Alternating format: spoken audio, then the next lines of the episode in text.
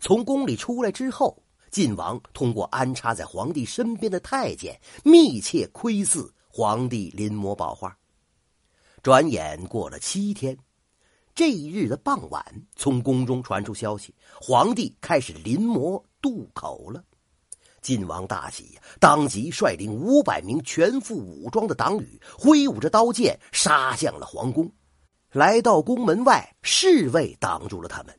领头的侍卫长质问晋王：“您这是要干什么呀？”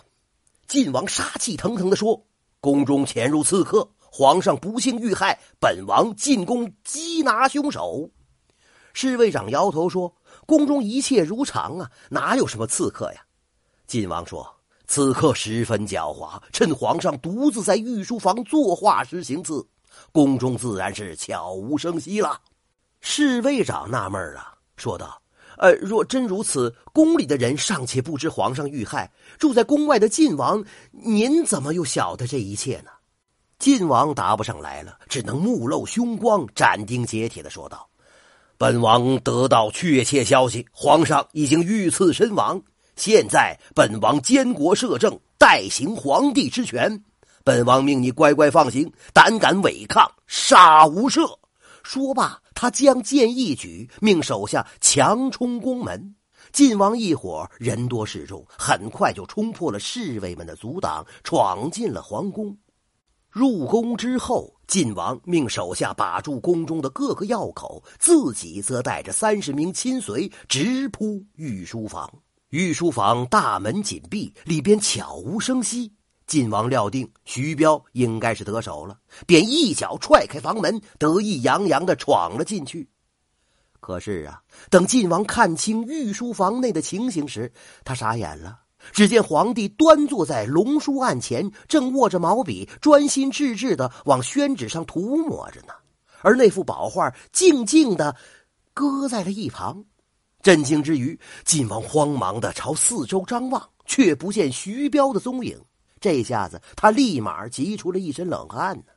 皇帝听见身后的响动，忙扭过头来看，见晋王手持宝剑，带着一帮凶神恶煞般的武士闯进来，便厉声喝问：“晋王，你未曾奉诏带兵闯宫，意欲何为啊？”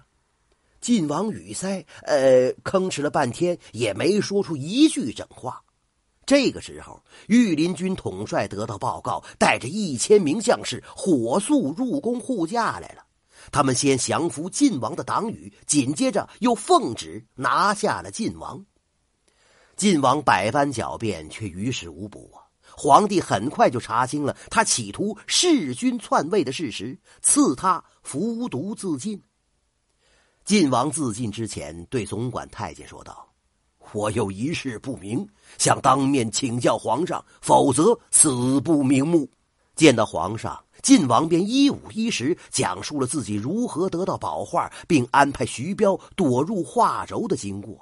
末了，他不解的问：“我实在想不明白，计划本该万无一失，可这节骨眼上，徐彪为何没有跳出画轴呢？”